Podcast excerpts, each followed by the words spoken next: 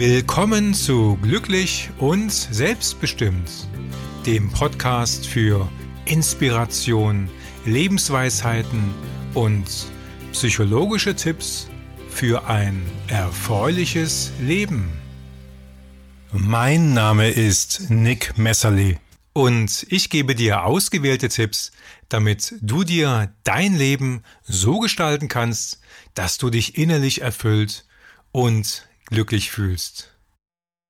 In diesem Podcast möchte ich, möchte ich auf typische gängige Manipulationstechniken eingehen und wie du dich davor schützen kannst.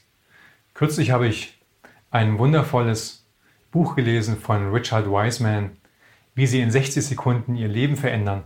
Und darin beschreibt er neben ganz vielen anderen sehr spannenden Studien dann eben auch Manipulationstechniken. Und von diesen möchte ich euch hier äh, ganz ähm, praktisch berichten, also an praktischen Beispielen.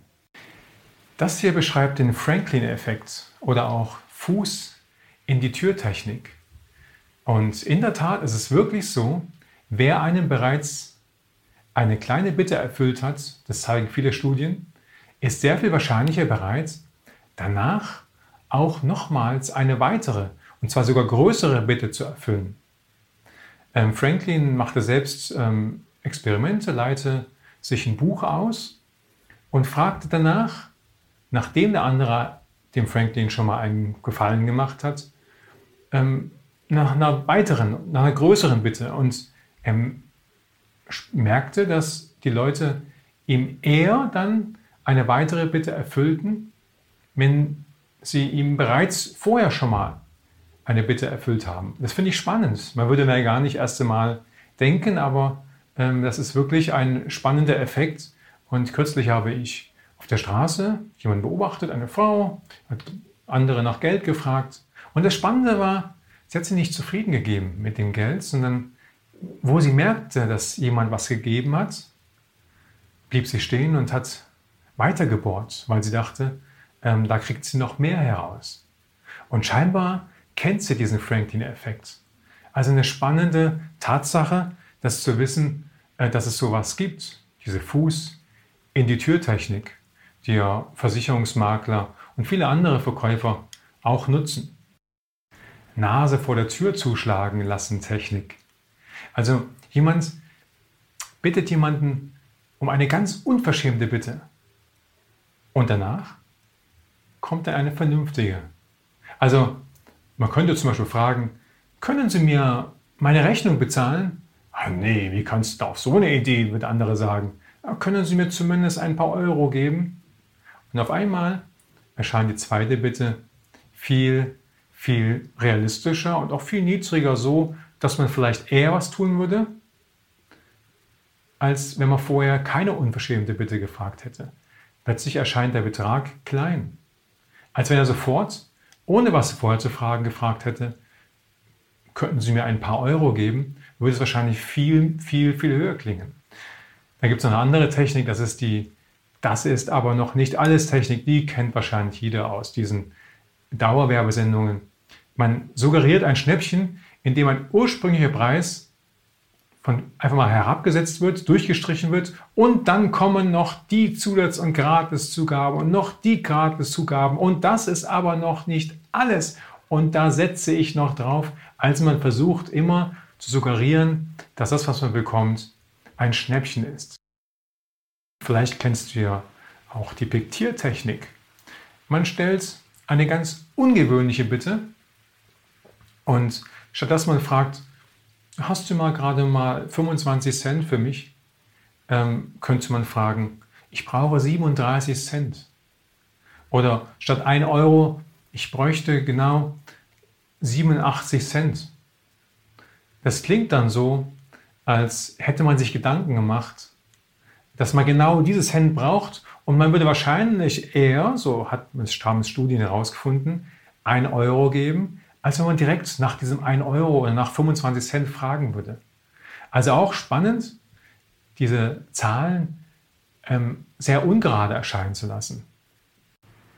Wiseman nennt eine andere Technik die Aufbrechen und Neuaufbauen Technik.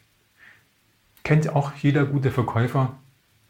Man versucht erst eine große Zahl ins Spiel zu bringen, um dann eine kleine Zahl zu nennen.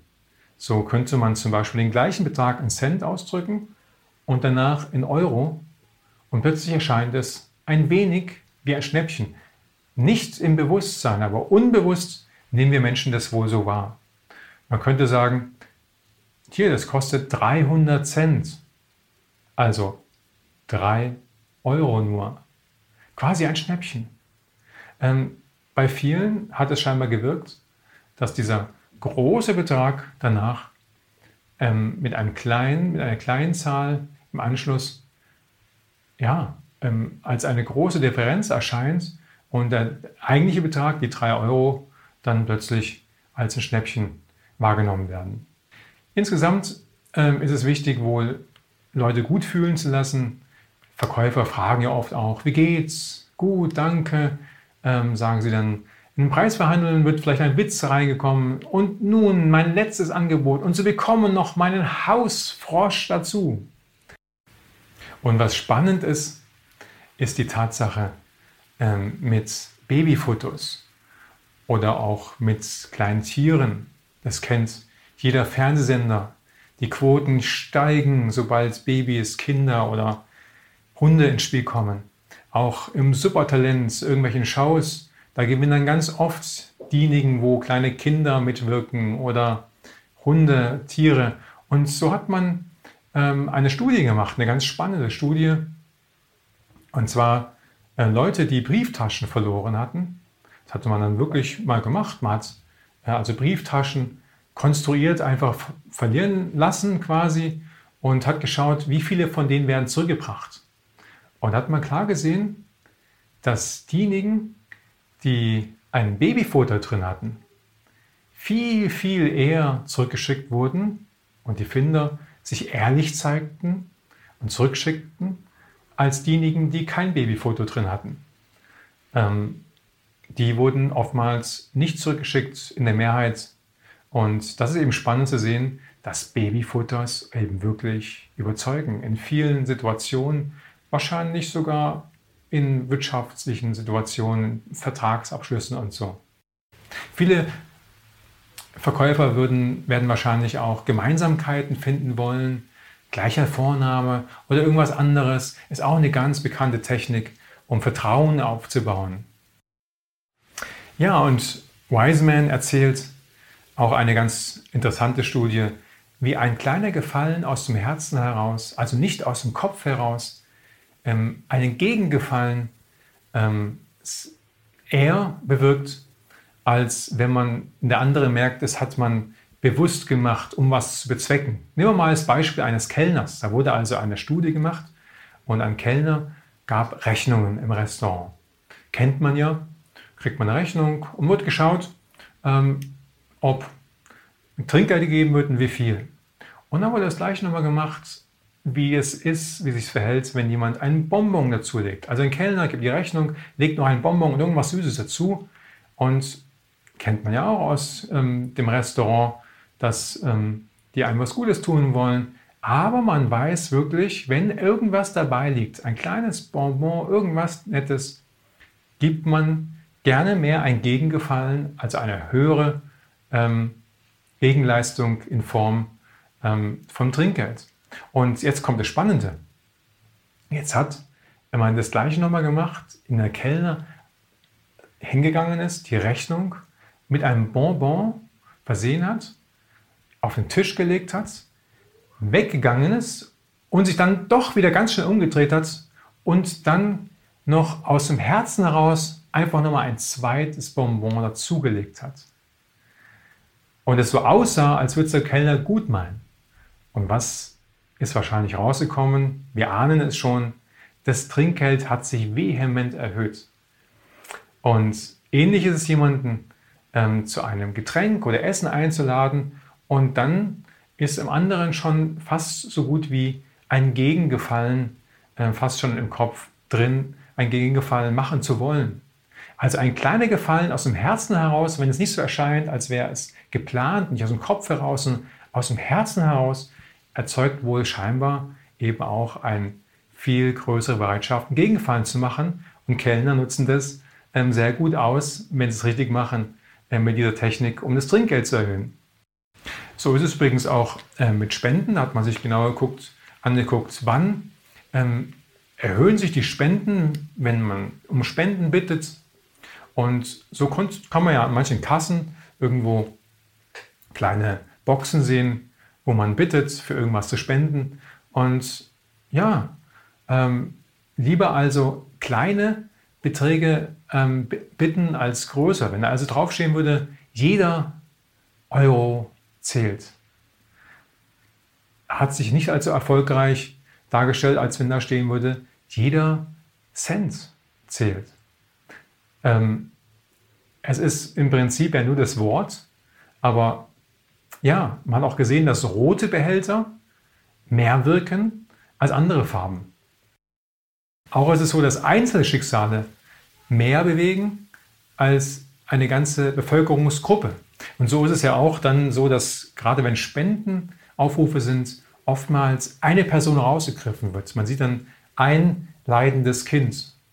Ist ja auch schlimm, aber das berührt eben auch die Menschen auch wirklich, als wenn man eine ganze Gruppe zeigen würde. So weiß man, dass also Einzelschicksale mehr bewegen als irgendwelche Statistiken, nicht gut, die ganze Welt, also wenn die Gefühle nicht erzeugt werden und wenn vor allem eins rausgepickt wird.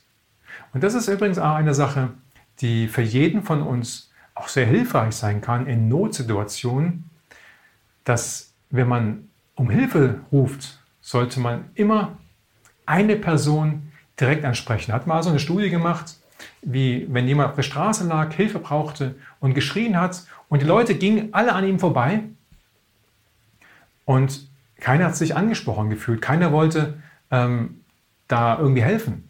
In der gleichen Studie hat man dann einen zweiten Versuch gestartet und wenn es der Person auf dem Boden schlecht ging, hat sie einen, eine Person, die vorbeilief, ganz direkt angesprochen. Und wir ahnen es schon, ja, da hat es viel besser geschafft. Die Leute, die haben sich angesprochen gefühlt und waren viel zugeneigter, dann auch zu helfen, als wenn man einfach nur irgendeine Gruppe zuruft da fühlt sich keiner angesprochen. Also in Notsituationen immer eine ganz, ganz bestimmte Person ansprechen und nicht nur irgendeine Gruppe. Ja, das ist ähm, einfach nur ein, das sind ein paar kleine wenige interessante Studien, die Richard Wiseman beschreibt in seinem Buch, wie sie in 60 Sekunden ihr Leben verändern. Ich fand es wirklich spannend. Er hat da natürlich viel mehr drinstehen. Das war jetzt einfach nur ein kleiner Ausschnitt ähm, von Manipulationstechniken, die wir eigentlich alle kennen, aber jetzt einfach nochmal so schön zusammengefasst sind. Und was Richard Wiseman schön macht, ist, an ja, klaren psychologischen Studien zu zeigen, die alle wissenschaftlich fundiert sind in der Regel ähm, und sich spannend lesen, also nicht irgendwie trocken sind, ähm, ja, wie das Leben so läuft und wie wir die Psychologie für uns nutzen können und uns auch dadurch wehren können und anderen auf die Schliche kommen. Danke, dass du bei dieser Episode dabei gewesen bist. Ich freue mich, wenn du diesen Podcast abonnierst und teile ihn vielleicht auch mit Freunden. Kennst du die neun Schritte Glücksformel? Es ist ein Online-Coaching mit Videos und ausführlichen Coaching-Unterlagen, damit du genau die Stellschrauben in deinem Leben findest, um dich wohler, zufriedener und auch gelassener zu fühlen. Informiere dich unter 9gformel.de. Entscheide dich noch heute für mehr Lebensglück. Ich wünsche dir einen wundervollen Tag. Zuletzt genieße noch ein paar wenige Takte von Nick Lexington.